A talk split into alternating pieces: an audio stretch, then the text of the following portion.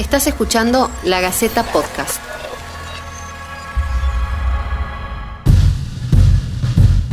Esto es Detrás de Escena, el análisis del cine y las series.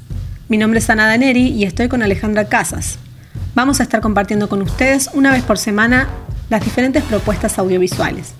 Si nos están escuchando por lagaceta.com, pueden dejarnos en los comentarios las sugerencias para futuras ediciones. En 2010 estrenó Alicia en el País de las Maravillas, dirigido por el mítico Tim Burton, y un reparto de lujo que incluía a Johnny Depp, Christopher Lee, Alan Rickman, entre otros. Con un presupuesto de 200 millones recibió críticas divididas, aunque se convirtió rápidamente en un éxito de taquilla. En el año de su estreno era superada solo por Toy Story 3 y Harry Potter y las Reliquias de la Muerte. Si bien su secuela de 2016 no tuvo el mismo éxito, sentó un precedente que Disney retomaría unos años después, las reversiones con personajes reales de sus películas más icónicas. En este capítulo analizamos las adaptaciones de Disney, sus aciertos y sus fallas. ¿Cuál es la mejor y cuál es la peor de todas?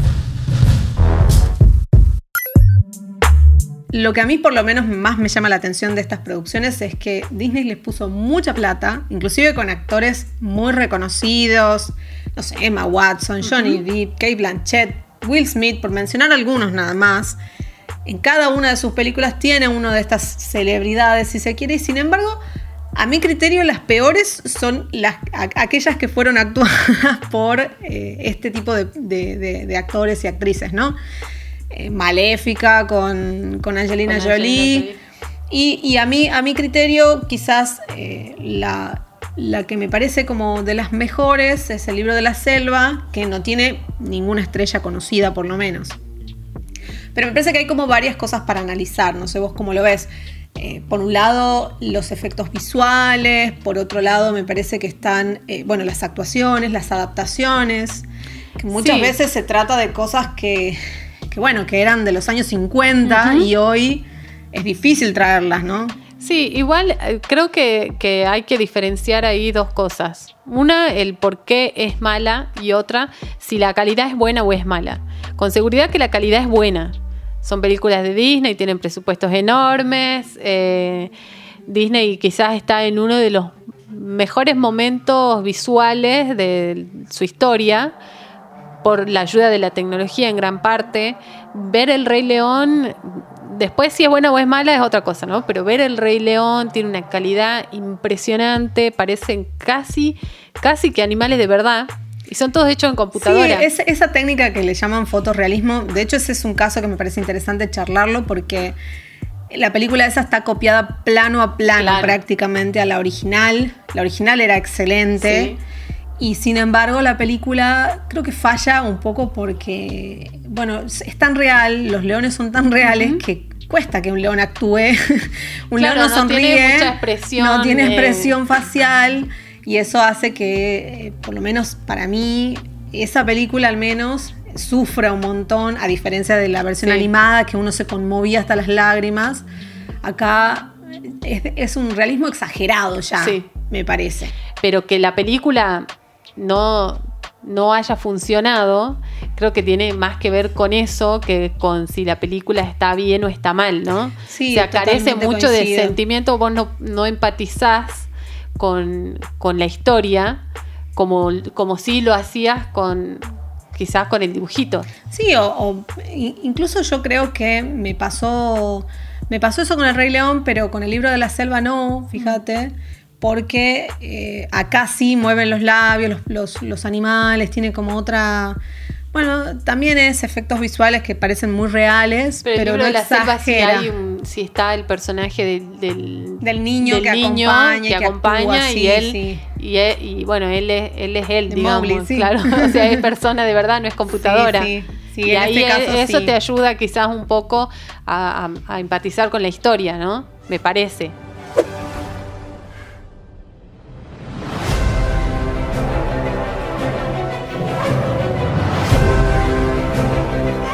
Es algo muy singular. Tienes sorpresas. Tienes mística. Tienes magia. Ven Aunque el caso de Dumbo, por ejemplo, eh, tiene actores reales, pero aún así la película no llega a ser buena. Sí, además, ¿qué, esa, qué pedazos de actores. O Claro. sea, tiene, lo tiene a Danny DeVito, a Michael Keaton, Colin Farrell.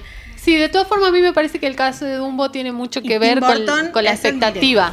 Bueno, eso, justamente eso. Nada menos. El caso de Dumbo, para mí, el fracaso grande que tiene Dumbo es la expectativa que se tenía muy alta por ser Tim Burton y que uno quizás esperaba como un Dumbo más eh, al estilo, no sé, el cadáver de la novia, digo, en estética, ¿no? Y de repente... Igual ese, ese Tim Burton me parece que ya hace mucho. No lo vemos, ¿no? No bueno, sé. puede ser, puede ser, puede ser, pero digo, uno siempre se queda como, como con la imagen del director, de ese director de esa época, y, y de repente vas a ver una película de él hoy y vas, vos, ya, ya de entrada, cuando vas a ver la película de tal director, ya vas con una expectativa. Sí, coincidís, totalmente. Más, más como él. Más que- como él. Y, y entras, ves la película, que a mí, de, de todas formas, Dumbo me parece eh, fantástica cómo está filmada. Me parece increíble lo que hicieron con el rodaje. Eh, había gente que se vestía de, de verde con esa con, e- con esos trajes para justamente para, para poder hacer los efectos, todo, sí. claro.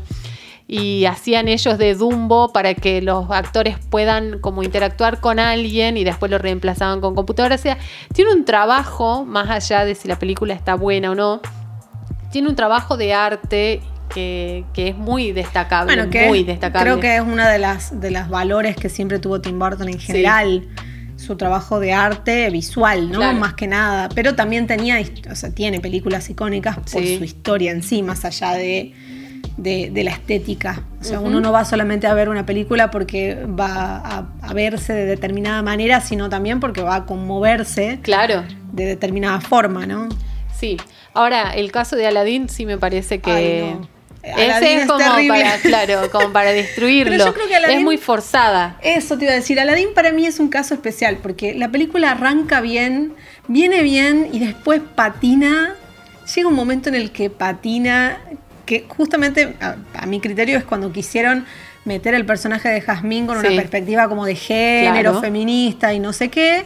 Porque claro, la versión original, ambientada en, en- en Arabia y que, y que tenía, bueno, otro contexto en el que fue producida, eh, obviamente con estándares machistas y demás. Eh, No, no, le erra, le pifia. Sí, en ese caso la recomendación sería dejen la película tal cual como está y no quieran meterse en cuestiones No, de género, que favor. últimamente han salido muchas películas queriendo eh, volcarse un poco hacia el lado feminista y no, forzado. claro, queda Ya, muy forzado. en definitiva, no hagas esa película de última, digo, si, si vas a hacerla y querés adaptarla y realmente no va a funcionar desde el argumento, desde la trama Claro. misma, no la hagas. Claro, o hacer bueno, otra cosa. No, o, o no la quieras llevar para ese lado. O Y sea, sin embargo, visualmente y- también es, es- es linda de ver, Claro, tiene sí. buenos efectos. eh, las coreografías y, y las, las, sobre todo las tomas del principio, las canciones son prácticamente iguales Sí. a la versión original, pero sí, creo que fracasa en el momento en el que la vemos a Jazmín explicando la trama y, y su superación feminista. Claro. Eh, al final, eh, no, no, es patética realmente la, la- la película. Creo que pasa mucho con estas, con esa- estas historias, pasa con Cenicienta, ¿no? Son, bueno, historias de, de- de mujeres Mm.